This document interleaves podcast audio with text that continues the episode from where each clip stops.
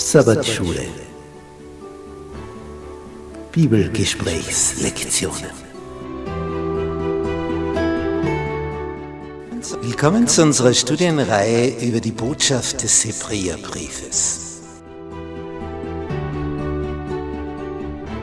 Ein besonderer Brief des Apostels Paulus, eigentlich eine Predigt, in der er uns einerseits warnt vor den Gefahren, und uns ermutigt, für diese letzte Phase der Weltgeschichte in der rechten Stimmung zu sein.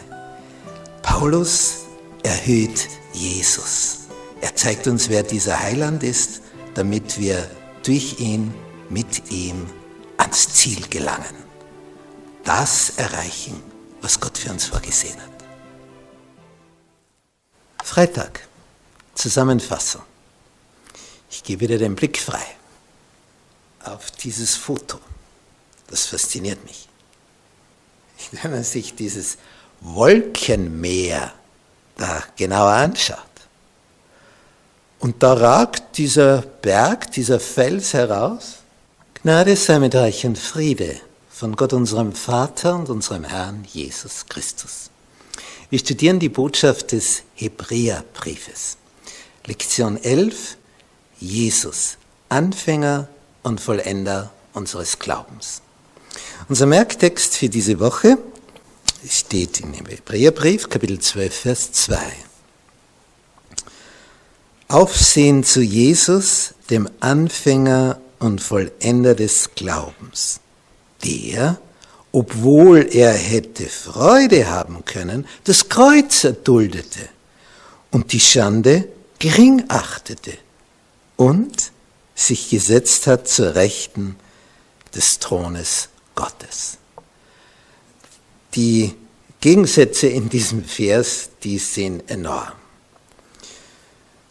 Jesus, der also Anfang und Ende von allem ist, der sagt, ich bin das A und das O. Also er ist in, einfach in allem von Anfang bis Schluss der entscheidende Faktor. Und er hätte weiterhin Freude haben können. Sprich, weiterhin im Universum, in dieser angenehmen Atmosphäre, wo lauter Nette um ihn herum sind, dort bleiben können. Und wo er von Sonnensystem zu Sonnensystem eilen kann, im Bruchteil einer Sekunde. Wo er angebetet wird wo er geschätzt wird, wertgeachtet wird, wo ihm Lob und Ehre und Anerkennung dargeboten wird. Und das ist also die Freude, die er tagtäglich haben könnte. Und was macht er dafür? Das Kreuz erduldet. Ich meine, das, das ist ein Gegensatz. Nicht nur, dass er hierher kommt und diesen im Vergleich armseligen menschlichen Körper annimmt zu seinem Körper, den er im Weltall hat. Ich meine, das ist ja 1001. Wenn wir einmal auf einem gewissen Niveau sind der Bequemlichkeit, ja, wer möchte darunter steigen? Nicht, wenn du in der Dusche bist und du weißt, wenn du die Einstellung so wählst, kommt angenehmes, warmes Wasser. Und wenn du die andere Einstellung wählst, dann kommt eiskaltes Wasser.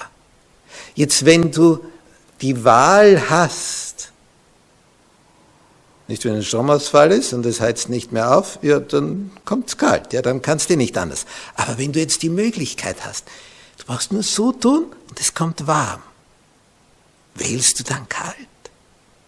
Absichtlich? Freiwillig? Also wir sind so unterwegs, wenn wir einmal ein angenehmes Dasein in etwas gefunden haben, dann behalten wir das bei, oder? Wenn, wenn du jetzt 100 Kilometer vor dir hast, die Entfernung zu überbrücken, steigst du eher ins Auto als auf ein Pferd, außer du hast enorm viel Zeit. Und es ist ein traumhaftes Wetter. Also wir suchen die Bequemlichkeit. Und Jesus legt alles Angenehme ab, er duldet das Kreuz. Ja, und die Schande, der hängt da oben und die sagen, ja, wenn er jetzt runtersteigen würde, ja, dann würden wir an ihn glauben. Ohne dies keine Rede davon. Dann hätten sie ihn schnell wieder hinaufgenagelt. Aber was das für eine Versuchung ist, ihnen zu zeigen, was er kann. Nicht, wenn ich da oben hänge, hänge ich da oben. Die können reden, was sie wollen. Ich habe nicht die Macht. Aber er hätte sie gehabt. Er hätte können. Und das ist das Schwierige. Wenn du einer schwierigen Situation ausweichen könntest und machst es trotzdem nicht. Nicht vor einem leeren Kühlschrank ist es leicht zu sagen, ich faste. Aber wenn das mit Leckereien angefüllt ist, wenn du da aufmachst und dann zu sagen, mm, ich faste, ist wesentlich schwieriger. Und Jesus steht gewissermaßen vor dem vollen Kühlschrank. Er könnte alles haben und sagt, nein, danke, verzichte freiwillig.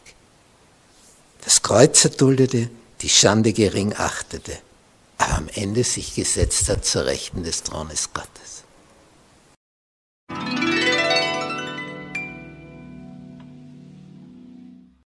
Der Gerechte wird das Glauben leben. Ein Text aus dem Hebräerbrief, Kapitel 10, Vers 38. Es gibt so Horock-Aktionen, wo man einmal alle Energie zusammenholt und dann für eine kurze Zeit etwas Außergewöhnliches schafft. Das ist schon mit viel Energieaufwand verbunden. Aber was eigentlich noch mehr Energie braucht, täglich ganz bestimmt regelmäßig an etwas dran zu bleiben, Ausdauer zu haben. Ohne dass du jetzt schon schnelle große Ergebnisse siehst. Wenn ich mir das so vorstelle, ich habe einmal eine Teppichknüpferin beobachtet. Und dann frage ich, äh, wie, wie lang wird die für diesen Riesenteppich brauchen? Und er sagt, no, so, so zwei Jahre. Zwei Jahre. Jeden Tag. Hunderte, tausende Knoten dazu knüpfen. Also ich, ich melde mich dafür nicht. Das ist also etwas, da brauchst du eine Ausdauer. Aber was für eine Ausdauer? Ja, und dann ist es fertig, weg ist der Teppich und der nächste zu beginnen. Also das ist ein Dasein. Ganzen Tag immer die gleiche Handbewegung, immer dieselbe Handbewegung. Und am Ende des Tages siehst du Millimeter, wie das weitergewachsen ist. Ausdauer wird von uns erwartet für die letzte Phase der Weltgeschichte. Da gilt es also durchzuhalten halte durch. Auch in dieser Pandemiephase kam immer wieder dieser Appell, halte durch. Ja, jetzt gibt's den Lockdown und dann gibt's noch einen und noch einen, aber halte durch. Stehst durch. Es, es, es wird zu Ende gehen. Aber wenn du mittendrin bist und nur siehst, das funktioniert nicht und das geht jetzt nicht und da habe ich jetzt ein Problem und das geht nicht mehr, puh, halte durch. Durchhalten ist dann eine Option, wenn man wirklich sieht und das Vertrauen hat, ja, es wird, es dauert zwar, aber es wird, es wird anders werden, es wird besser werden. Und darum ist es so wichtig, diesen Blick zu haben, wie hier in dieser Überschrift steht, der Gerechte wird das Glauben leben nämlich aus Vertrauen. Dass nämlich all das, was Jesus verheißen hat für die Zukunft, dass es eintritt, auch wenn du es noch nicht in Händen hast. Nicht so wie bei einem Erbe. Du weißt, ich werde das und das einmal erben. Einmal. Irgendwann einmal. Ausdauer. Und das kommt aus Vertrauen. Und dieses Vertrauen ist also das, das Um und Auf, das wir benötigen. Nicht ein Apostel Paulus sagt, schreibt seinem Mitarbeiter Timotheus in seinem zweiten Brief an ihn, ich habe den guten Kampf gekämpft. Und jetzt liegt mir bereit die Krone der Ewigkeit. Ich habe Ausdauer bekundet. Und im Sendschreiben die Offenbarung sei getreu bis in den Tod. So will ich dir die Krone des Lebens geben. Ausdauer, Treue erweist sich in der Zeit, nicht nur heute für ein paar Stunden. Treue ist etwas Andauerndes. Und Gott ist der, der uns durch Wartezeit eine Lernphase ermöglicht, das immer vollkommener zu entwickeln. Als Habakuk sein Volk leiden sieht, fragt er sich und er ruft zu Gott, wie, wie lang noch? Also wie, wie lang müssen wir das erdulden? Ausdauer soll gelernt werden.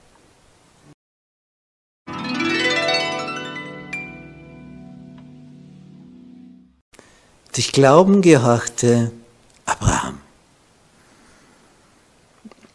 Das Kapitel von Hebräer 11 ist ja eines, das enorm glaubensstärkend ist. Da werden die Gestalten des Alten Testaments so angeführt. Eine Gestalt nach der anderen. Und jede zeichnet sich durch dieselbe Eigenschaft aus. Glauben. Vertrauen. Das Kapitel beginnt so, dass hier steht, es ist aber der Glaube, also dieses Vertrauen, eine feste Zuversicht. Wenn du also in Bezug auf die Zukunft eine feste Zuversicht hast, dann bist du unschlagbar. Denn ein anderer denkt sich, nee, der hatte noch gar nichts in Händen. Ja, aber die feste Zuversicht. Da hast du was in Händen etwas ganz Entscheidendes, weil du weißt, es wird so kommen. Es ist also dieser Glaube, dieses Vertrauen, eine feste Zuversicht auf das, was man hofft. Eine Überzeugung von Tatsachen, die man aber noch nicht sieht. Noch nicht. Aber es wird so kommen. Und das ist diese Überzeugung dieses Vertrauen, weil Gott es gesagt hat. Darum wird es so werden. Und durch diesen Glauben haben die Alten, und jetzt die Alten in ganz, ganz positivem Sinn, wie es positiver nicht geht, ein gutes Zeugnis erhalten. Wenn man so sagt, geh Alter. Ja, die Alten, die haben ein gutes Zeugnis erhalten ein Abraham, das war auch so ein alter Glaubensheld. Und die werden da angeführt, die alten Glaubenshelden. Es ist schon bedeutsam, dass die Bibel das Alter als etwas darstellt, was Qualität hat. Unserer Zeit, wo jung, kräftig, dynamisch das Um und Auf ist, nicht, wenn wir schauen in Daniel Kapitel 7, Vers 9, hat ja Daniel diese Vision vom himmlischen Thron. Und dann werden noch mehr Throne aufgestellt. Ich schaute, bis Throne aufgestellt wurden und ein Hochbetagter sich setzte. Nicht, wenn jemand hochbetagt ist, also viele Tage, eine, eine hohe Anzahl von Tagen angehäuft hat, ja, dann ist er wahrscheinlich zittrig und braucht mindestens einen Stock oder einen Rollstuhl oder was immer. Ein Hochbetagter setzt sich. Nur bei Gott spielt also das Alter keine Rolle. Der ist immer gleich frisch und fit, egal wie alt an Tagen er ist. Sein Gewand war schneeweiß, das Haar seines Hauptes wie reine Wolle. Sein Thron waren Feuerflammen und dessen Räder ein brennendes Feuer. Das Bild von Gott, dem Vater, ein Hochbetagter. Wenn du also schon in deinen Jahren fortgeschritten bist, freu dich. Mit dem Alter kommt Weisheit, hoffentlich, wenn man aus den Erfahrungen gelernt hat. Und bei Abraham war es so. Er hat ja eine Aktion gesetzt, da hätten wir wahrscheinlich alle gefragt, Herr, meinst du wirklich, ich soll meinen einzigen Sohn opfern? Und er geht dorthin. Und als sie schon nahe am Zielort sind, fragt der Isaak, der Sohn, also Holz haben wir da, aber wo ist denn eigentlich das Opfertier? Was sagst du da? Und er wartet bis zum Schluss, der Abraham. Und sagt dann, Gott wird sich ersehen, dieses Opfer. Und das ist dann dem Isaak geöffnet. Du bist es. Und der nicht fortrennt. Und damit ein Vorbild auf Jesus ist, lässt sich binden, auf diesen Altar oben fixieren und erwartet den Todesstoß mit dem Messer. Er erwartet es. Er, er lässt es zu. Und Abraham denkt sich, Gott wird ihn wieder auferwecken. Das ist Glauben. Das ist Vertrauen. Und das im Alter von 120.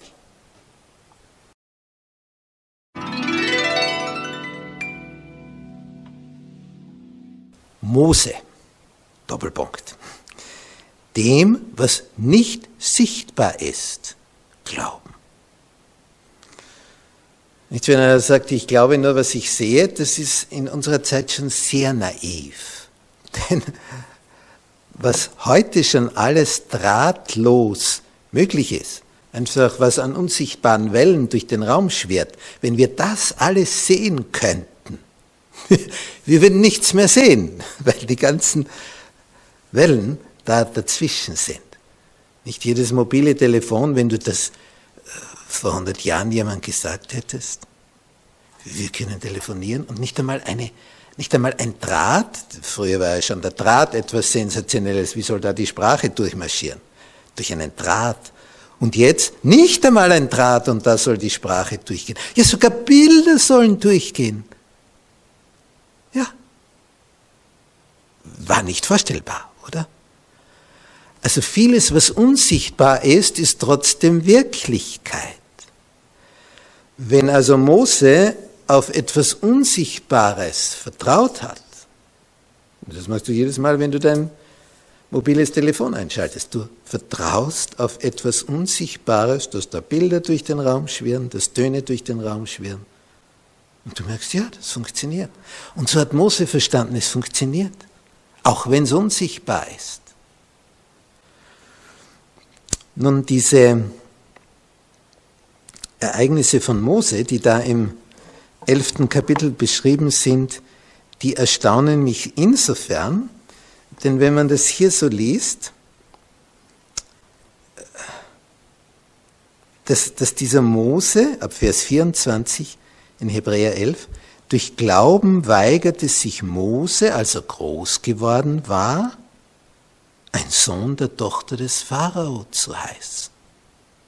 Aber genau das bringt alle Vorteile, denn damit ist er der Thronfolger. Der Pharao hat ihn vorgesehen. Er ist der Kronprinz. Und du sagst, nein, danke, brauche ich nicht. Bitte was? Das war die Supermacht jener Zeit. Er zog es vor, mit dem Volk Gottes Bedrängnis zu erleiden. Das hat er vorgezogen. Ist er nicht ein Narr, oder? Anstatt den vergänglichen Genuss der Sünde zu haben. Aha, da ist jetzt also schon, das eine ist nachhaltig, das andere ist vergänglich. Da er die Schmach des Christus für größeren Reichtum hielt als die Schätze, die in Ägypten waren. Denn, und jetzt kommt der Satz, der haut dich vom Hocker, denn er sah die Belohnung an. Bitte was? Was lesen wir denn von ihm? Mit 40 flieht er aus dem Palast, aus dem Wohlstand in die Wüste. Und worin lebt er die nächsten 80 Jahre? Im Zelt. Vom Palast ins Zelt. Und auf Wanderschaft, kein fester Standort, Nomade. Ein Wohnnomade. Einmal wohnt er da, dann wohnt er da, wohnt er da, immer mit seinem Zelt. Und dann hat er noch so ein Millionenvolk auf den Fersen, die er da durch die Wüste führen muss. Also, er sah auf die Belohnung. Pharao in Ägypten zu werden, das war die Supermacht jener Zeit. Du kannst Präsident von USA werden, das Supermacht dieser Zeit, und dann na, schaust auf die Belohnung und äh, wanderst mit dem Zelt durch die Lande, 80 Jahre lang stattdessen. Und Begründung, ich schaue auf die Belohnung. Das sagt jeder, der geht in die Psychiatrie. So eine Chance auszuschlagen, das muss ja verrückt sein. Macht, Einfluss, auf der ganzen Welt wirst du gekannt. Jedes Kind kennt dich weit und breit. Milliarden wissen um deinen Namen Bescheid. Und so, du gehst in einem Zelt herum. Wäre Mose damals Pharao geworden, wer würde ihn kennen? Ja, ein paar Ägyptologen. Aber so kennt Mose die ganze Welt. Nachhaltig war das, was er gewählt hat.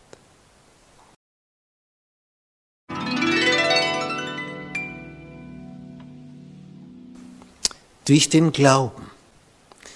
Rahab und die anderen.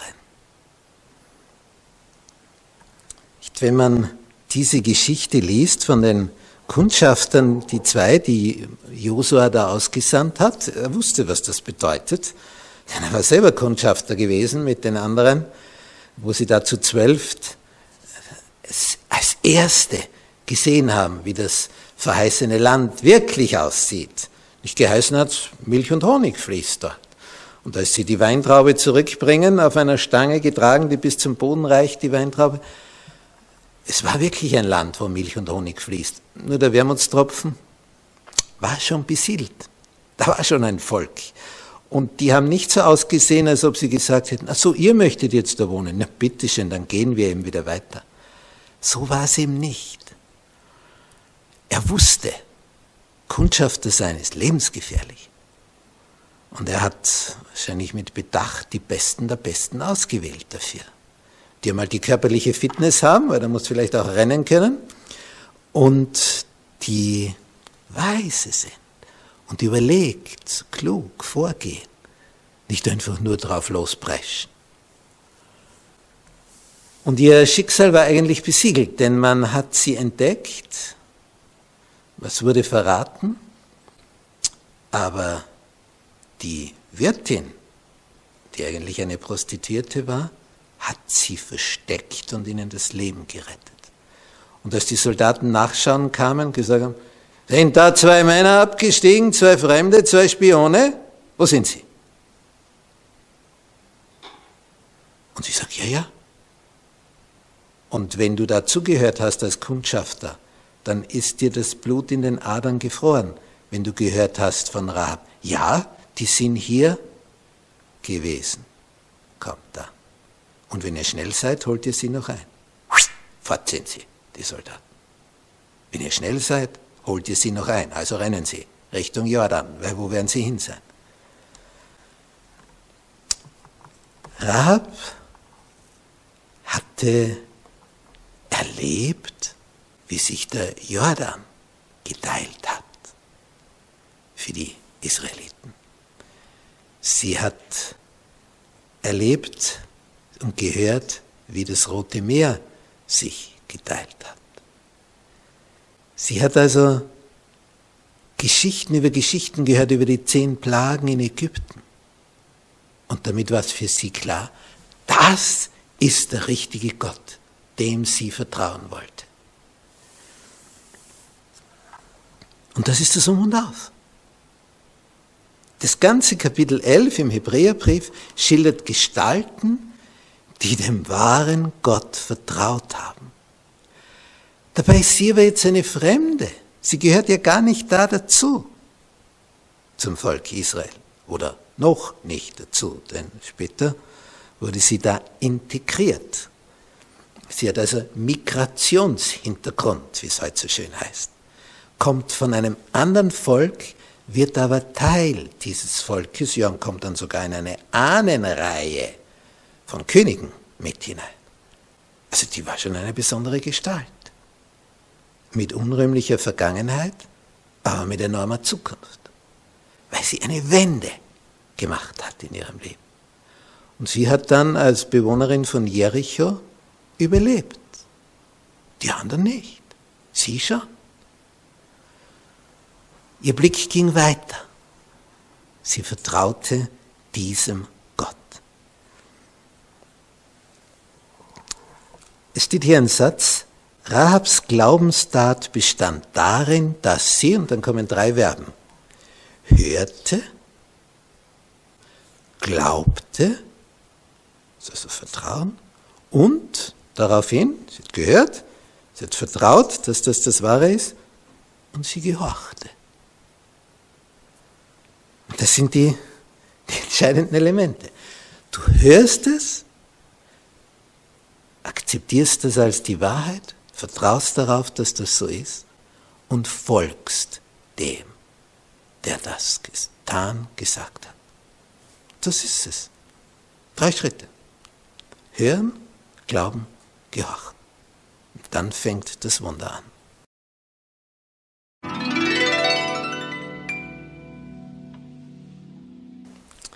Jesus, der Anfänger und Vollender unseres Glaubens. Nachdem jetzt die Rahab erwähnt ist und noch andere, ein Mose, ein Abraham, ja insgesamt jeder, der vertraut hat, kommt zum Schluss. Und somit beginnt auch ein neues Kapitel, das Kapitel 12, der Blick auf Jesus, der alles abrundet. Der Anfänger und Vollender des Glaubens. Das, das sind Glaubenshelden, die wir da alle in Kapitel 11 haben. Aber warum?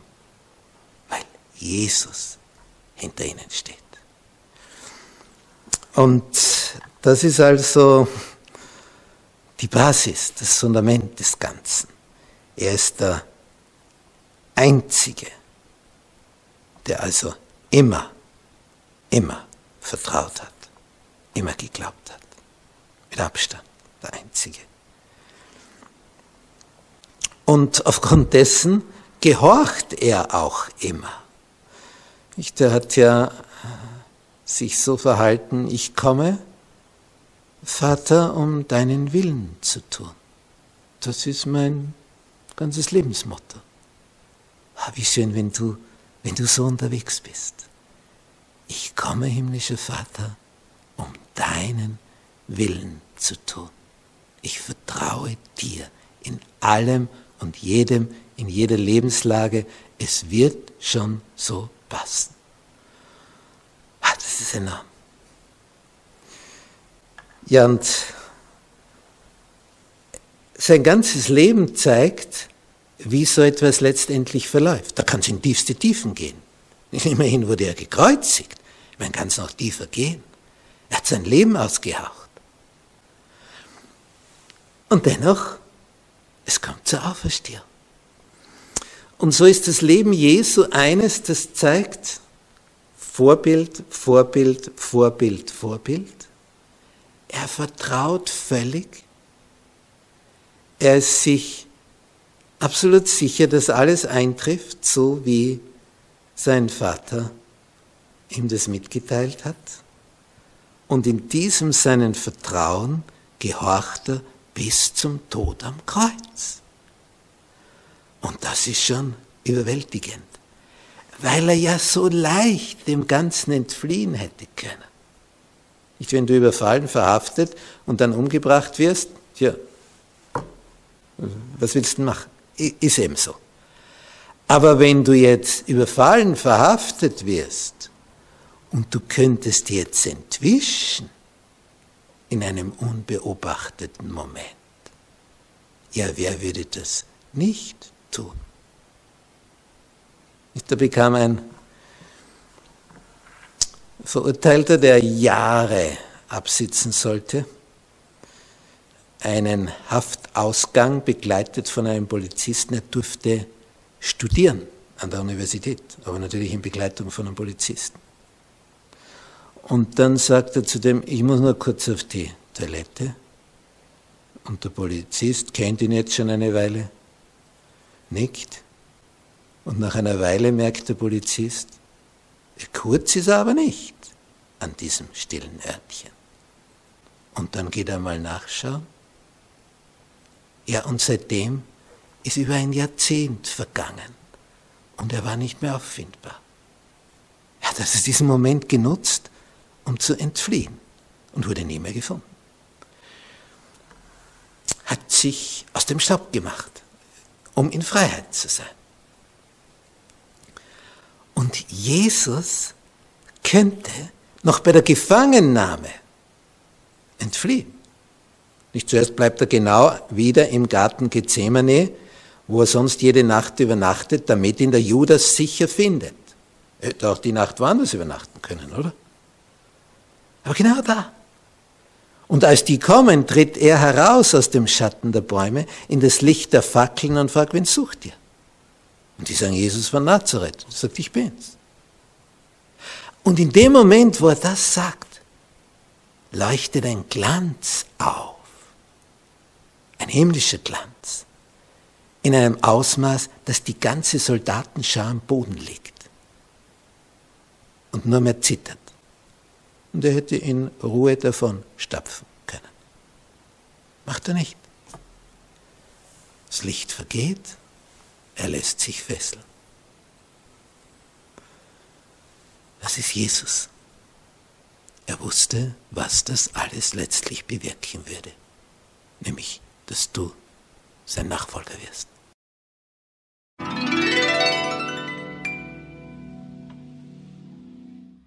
Zusammenfassung. Ich gebe wieder den Blick frei.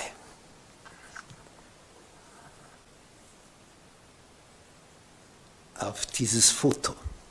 Das fasziniert mich.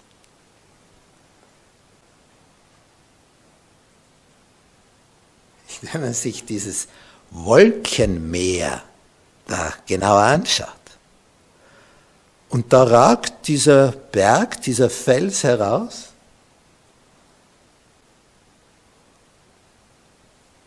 aus diesem Wolkenmeer. Und kümmert sich nicht viel um irgendetwas, er wird ja von der Sonne bestrahlt. Und das ist so ein Bild, so ein schönes für Vertrauen. Nicht egal, was um dich herum passiert, was da geschieht, was da an Unmöglichem gerade sich ereignen mag, du vertraust, dass dein Papa im Himmel, dem du nachfolgst, für dich den optimalen Weg bereitet. Egal, ob es jetzt hinuntergeht, hinauf, das ist so im Leben. Nicht? Das ist immer ein Auf und Ab, so wie in den Alpen. Nicht? Du kannst einmal hinunter und dann wieder hinauf und wieder hinunter und wieder hinauf auf den nächsten Berg. Das ist so. Wo Gebirgsketten sind, gibt es Täler und wieder Berge und dann wieder ein Tal und wieder ein Berg und so geht das dahin. Und einer höher als der andere. Aber diesen Blick zu haben, egal ob ich jetzt unten bin im dunklen Tal des Todesschattens oder ob ich oben in der Sonne den Ausblick genieße, das eine wie das andere. So wie ein Hiob gesagt hat, nachdem er alles verloren hat. Der Herr hat es gegeben, der Herr hat es genommen, der Name des Herrn sei gelobt. Also so eine Bilanz zu ziehen, nachdem man alles, was man gehabt hat, verloren hat, inklusive deiner Familie, deiner Kinder, er hat nur noch seine Frau, die jetzt wenig Hilfestellung leistet, denn die sagt dann noch, schwör Gott ab und stirb. Als letzte Handlung verwirf Gott. Weil sie so verzweifelt ist. Die hat ja dasselbe verloren wie er. Nur geht er anders damit um. Sie sind beide in derselben Situation. Sie haben ihren ganzen Besitz verloren und ihre Kinder. Und Hiob sagt, der hat's gegeben, der hat's genommen. Der Name des Herrn sei gelobt. Und sie sagt, bring dich um. Aber vorher verfluch noch Gott. Also, wie ganz anders man in ein und derselben Situation sich verhalten kann. Und wir merken hier, und das ist bei dem Foto auch faszinierend, da werden also die Wolken herangetrieben, aber auf der rechten Seite sind keine. Das ist also, staut sich hier an bis zu dem Punkt. So wie Hiob und seine Frau. Völlig unterschiedlich wie sich's dann ergibt in der Endausgabe des Ganzen. Jesus hat einen Plan mit uns, dass wir in unserem Vertrauen, in unserem Glauben so herausragen, wie hier diese Bergspitze, dass andere sehen und begreifen, ja, das das rührt die Person gar nicht, was da so rundherum sich bewegt und sich da an Wolken anstaut und türmt und dann regnet es darunter, wenn der Föhn zusammenbricht. Es ist eine Gelassenheit, nicht so wie, wie der Fels in der Brandung. Ja, das steht einfach da. So können die Wellen ranstürmen, wie sie wollen. Er ist ja der Fels. Was rührt ihn? Der Sturm. Das ist das Wasser hergepeitscht wird und in die Höhe springt. Er ist der Felsen, die Ruhe im Sturm. Und das möchte uns Jesus vermitteln. Wenn wir uns an ihn halten, haben wir den Felsen. Was soll geschehen?